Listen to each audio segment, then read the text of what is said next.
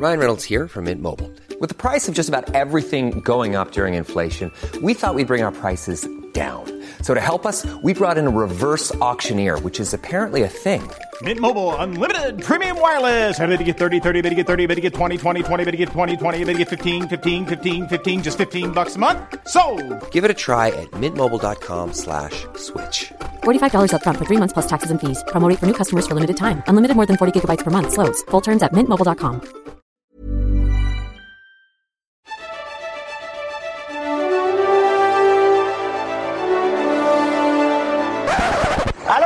Moteur! Moteur! Oh putain, moteur! Bonjour, bon après-midi, bonsoir et bienvenue dans le cinéma tué.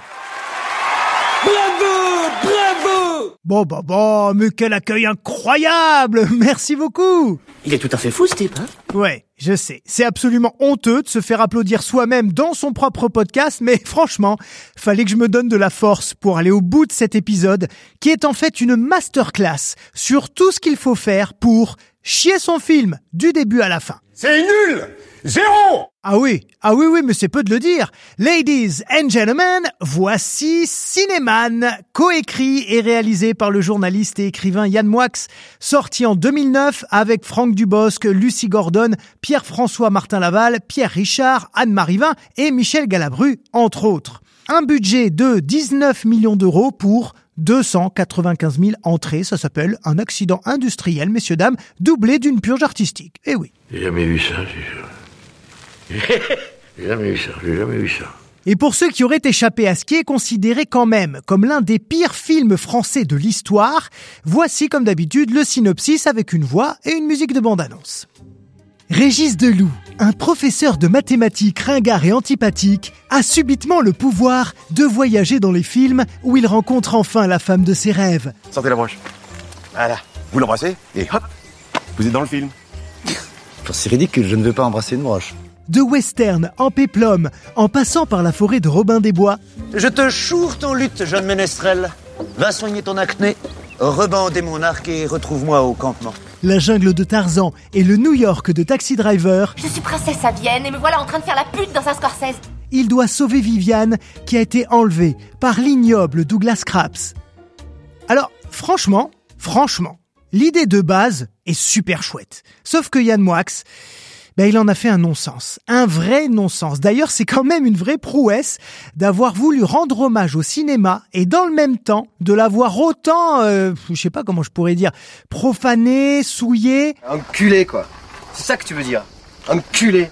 Ah ben j'aurais pas été aussi trivial, mais effectivement c'est l'idée, tout à fait. Bon, on va revenir au commencement pour que vous compreniez bien l'enchaînement de mauvais choix qui a abouti à cette dope tentaculaire. Yann Moix se lance dans Cinéman tout auréolé du succès de sa précédente comédie Podium, sortie en 2004, un film que j'adore vraiment au demeurant, et il écrit l'histoire d'abord tout seul sous la forme d'un roman, d'ailleurs euh, considéré très bon par les équipes de production en première lecture. Et c'est là que ça commence déjà à merder. Eh allons-y. Il se met à retravailler le scénario avec Benoît Poulvorde, qui devait être sa tête d'affiche à la base et qui avait pour habitude d'ajouter sa petite touche perso au dialogue, comme sur Podium d'ailleurs. Mais à l'époque, il fait une énorme dépression et il quitte le projet quelques semaines avant le début du tournage. Gros coup dur, évidemment, pour tout le monde, surtout qu'il y a des coproducteurs belges, donc ils sont pas super contents. Le rôle est alors confié à Franck Dubosc et le scénariste Olivier Daza, qui a coécrit Podium, est appelé en renfort pour adapter différentes séquences à la personnalité de l'humoriste. Et voilà, la première mauvaise idée. Silence, Ben oui, mauvaise idée, pourquoi? Parce qu'on perd forcément en justesse et en pertinence dans l'écriture. Yann Moix, il bâtit l'histoire qu'il avait en tête avec euh, ses mots à lui, Poulvorde, il les remet à sa sauce, et derrière, on les remet encore à la sauce du Bosque. Euh, Il y a déjà trop de sauce, les gars. Il y a trop de sauce. Et le problème, c'est que Dubosc, c'est un acteur super marqué, qui joue euh, toujours un peu de la même manière depuis ses premiers sketchs. Le lourdeau antipathique, un peu macho, un peu frustré, qui parle à tout le monde comme de la merde. Et là, au lieu de lui proposer le contre-emploi total, ben on le ramène complètement dans son registre. Hein, ma crotte Dis-moi, jeune cyclope, je n'en ai point encore fini avec Miss Cook. Et c'est vraiment dommage parce qu'il aurait pu carrément passer un cap avec euh, toutes les nuances de jeu que lui permettait chaque film et chaque époque, sauf qu'il interprète tout à peu près de la même manière, même si on peut pas lui enlever qu'il le fait avec beaucoup de cœur et d'envie.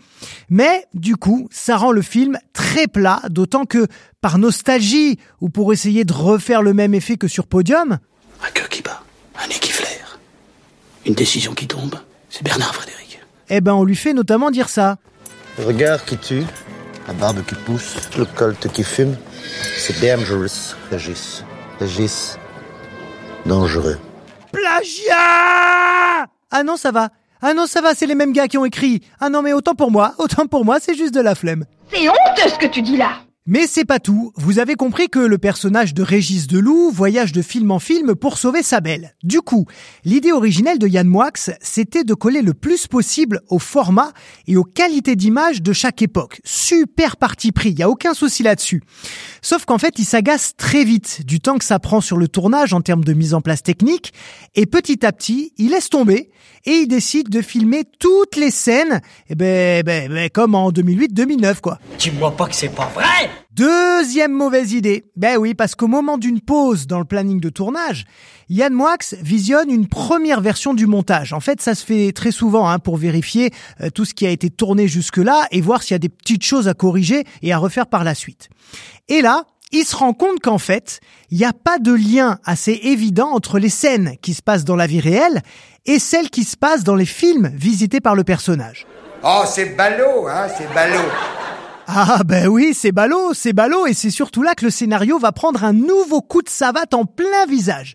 Parce qu'en voyant ça, Yann Moix décide d'écrire et de tourner de nouvelles scènes censées mieux faire la transition entre la réalité et les films visités. Il intègre donc Pierre Richard. Pierre Richard qui joue ben, son propre rôle. Il joue l'acteur Pierre Richard, ce qui est très bizarre. Pourquoi on lui a pas donné un nom de personnage comme tous les autres On sait pas. Et me demandez pas ni pourquoi ni comment.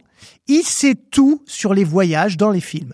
Comment on part, comment on revient, ce qu'il faut que Régis Deloup aille y faire, etc. C'est Dieu à ce moment-là. Il explique tout, il voit tout, il peut même suivre en direct les aventures de Régis Deloup dans chaque film, sauf qu'on sait pas du tout ni comment, ni pourquoi il est au courant de tout ça. Bon, mais admettons, Ouais, ok, mais faut quand même admettre pas mal de choses dans ce film déjà. Et c'est pas fini.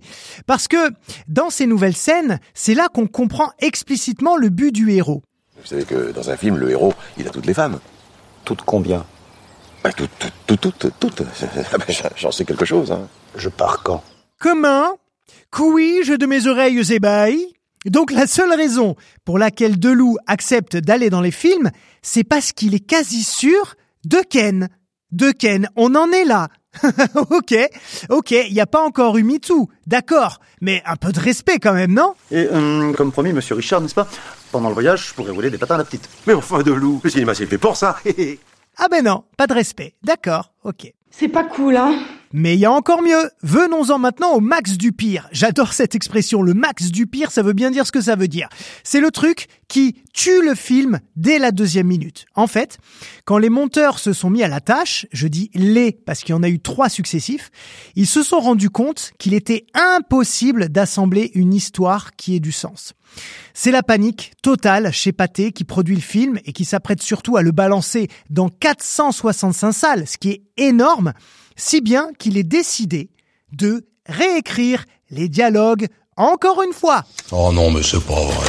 Et si, et si, c'est incroyable. Ils ont réécrit les dialogues alors que le film était entièrement tourné. Après, soyons honnêtes, ça arrive quand même pas mal hein, sur euh, des comédies françaises, euh, même américaines d'ailleurs, hein, pour essayer de, de créer des effets comiques là où on se rend compte qu'il n'y en a pas assez. Mais souvent, bah allez, c'est sur 5-10% euh, des répliques, et encore. Alors que là, on est sans mentir, entre 50 et 70% des dialogues qui ont été réécrits.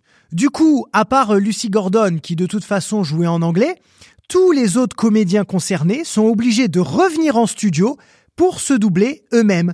Et ça donne des scènes horribles, puisqu'en fait, les nouveaux dialogues, ils correspondent pas du tout au mouvement des lèvres des acteurs sur l'image initiale. C'est un délire. Il y a même des moments où des répliques ont été ajoutées alors que le personnage, il parle pas, il bouge pas ses lèvres. Non mais là, là, là. La classe mondiale. Peut-être même le champion du monde.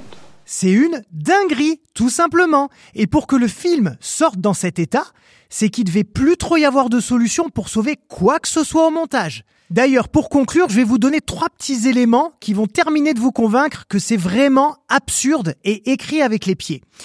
Pierre Richard, il explique à Régis Deloup qu'il y a d'autres personnes avant lui qui ont été projetées dans les films et que maintenant elles y sont bloquées pour l'éternité. Pourquoi pas?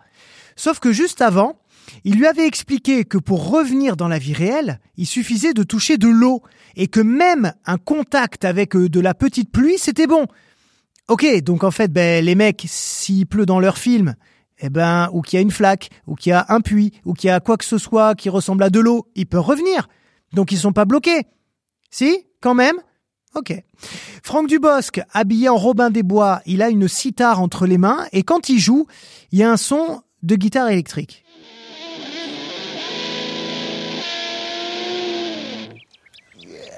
Les amis, un son de guitare électrique en plein Robin des Bois, mais qu'est-ce qui vous passe par la tête les gars? Et pour terminer, je vous propose de vous délecter, de vous enivrer de cet enchaînement de dialogues magnifiques au moment où Régis Deloup arrive dans Taxi Driver. Bon, bon, bon, bon, bon, bon, bon c'est du Audiard, c'est du Molière, c'est du Nectar. Mais enfin, vous êtes jamais contente, Viviane. Vous êtes pas bien là avec un héros comme moi dans les bas Vous vous êtes vu On dirait que le Yeti vous a chié sur la tête, Régis. Ouais, la classe. Franchement, vous êtes ridicule. Et en plus, ici, c'est un endroit très dangereux. Ah, moi, tout ce qui est bas j'adore. Et vous savez ce que je leur dis aux mecs des bas Viviane? Are you talking to me? Are you talking to me, Bafon D'ailleurs, ça a signé hein, la fin de carrière de réalisateur de Yann Moix, en tout cas pour le moment, parce qu'on n'est pas à l'abri que quelqu'un lui redonne des sous pour une nouvelle catastrophe. Mais quand même, je crois que ça a vacciné les producteurs en mode 3-4 euh, doses, à mon avis, tu vois. ça j'aime et voilà, c'est la fin de ce nouvel épisode du Cinéma Tué. Merci de l'avoir dégusté acoustiquement. N'hésitez pas à vous abonner. Vous mettez 5 étoiles si vous avez aimé, 5 étoiles si vous avez moins aimé. Merci pour votre fidélité et vive le Cinoche. À la semaine prochaine. Ciao.